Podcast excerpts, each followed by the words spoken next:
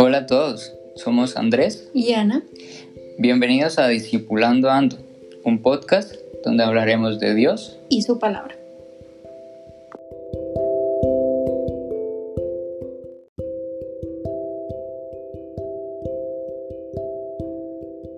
En nuestro episodio número uno hablaremos sobre algo que seguramente para muchos es un tema desconocido. Escuchemos, por ejemplo, lo que dice la Biblia en el libro de Mateo, exactamente en el capítulo 28, el versículo 19. Vamos a usar la nueva traducción viviente, que es una versión con un lenguaje un poco moderno, más actual, para que sea más fácil de entender. Entonces, Mateo 28, 19 dice, por lo tanto, vayan y hagan discípulos de todas las naciones, bautizándolos en el nombre del Padre, del Hijo y del Espíritu Santo. Ana, por ejemplo, tú que eres profesora, eso es claramente una tarea, ¿cierto? Sí, claro que sí. Nos están pidiendo que vayamos y hagamos algo, pero no nos están diciendo cómo. Entonces, eh, también podríamos mirar una definición muy general de qué es ser un discípulo. Aquí, por ejemplo, dice que ser un discípulo es, es una persona que recibe enseñanzas de un maestro o sigue estudios en una escuela. Es decir, que todos en algún momento hemos sido discípulos. Sí. Cuando hemos ido a la escuela, cuando hemos aprendido a sumar o a restar, nos han enseñado eso. Alguien nos enseñó eso. Entonces estamos recibiendo una enseñanza, estamos siendo discipulados en ese ámbito, en ese, en ese este preciso momento. Sí, en este caso, esa persona que nos enseñaba eh, era alguien que uno tenía mucho respeto por esa persona, o sea, una admiración por, por lo que estaba haciendo, enseñando algo que era desconocido en ese momento para cada uno de nosotros. Exacto, porque estamos ignorando algo, pero esa persona, ese maestro nos estaba eh, llenando de su conocimiento. De lo que también en algún momento recibió de, un maestro. De alguien más, sí. Em, bueno, ya vimos de manera muy general que es ser un discípulo, pero ahora veámoslo por el otro lado, por la otra parte. Em, el discípulo del que nos habla la Biblia es algo diferente, es algo más específico. Y eh, vamos a apoyarnos en algunos versículos para mirar qué es ser un discípulo, en este caso ya más específico, un discípulo de Jesucristo. Así es.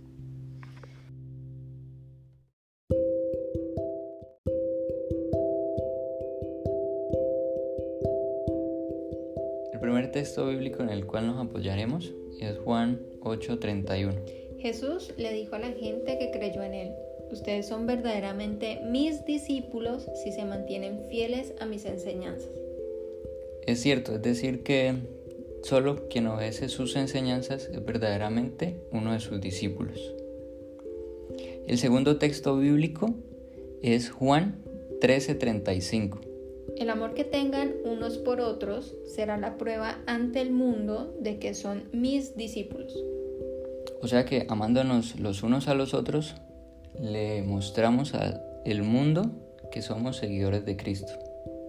Así es. El tercer texto bíblico es Juan 15:8. Cuando producen mucho fruto, demuestran que son mis verdaderos discípulos. Eso le da mucha gloria a mi Padre. Eso es cierto. Eh, o sea que eso es una clara evidencia para las demás personas de que estamos siendo discipulados por Jesús. Así es, producir mucho fruto es dejar que en nuestra vida se refleje Cristo, tanto sus atributos, lo que es Él en esencia. El siguiente texto bíblico es Mateo 28:20. Enseñen a los nuevos discípulos a obedecer todos los mandatos que les he dado y tengan por seguro esto, que estoy con ustedes siempre hasta el fin de los tiempos. O sea que Jesús es nuestro Maestro, él es quien nos está dando esas enseñanzas. Y como lo vimos al principio, un discípulo es quien recibe una enseñanza de un maestro. Así es. El último eh, versículo que vamos a ver hoy es Lucas 14:27. Además, si no cargas tu propia cruz y me sigues, no puedes ser mi discípulo. O sea que obedeciendo totalmente a Jesús y colocando su voluntad por encima de la nuestra, eh, demostramos que somos discípulos suyos, que estamos siendo discipulados por Él y seguimos sus enseñanzas. Sí. Entonces, solo rindiéndonos a Jesús por completo, tendremos el privilegio de ser llamados sus discípulos. Claro que sí. Debemos aceptar que eh, nuestra vida le pertenece a Él realmente y que somos esclavos a Él, pero por amor.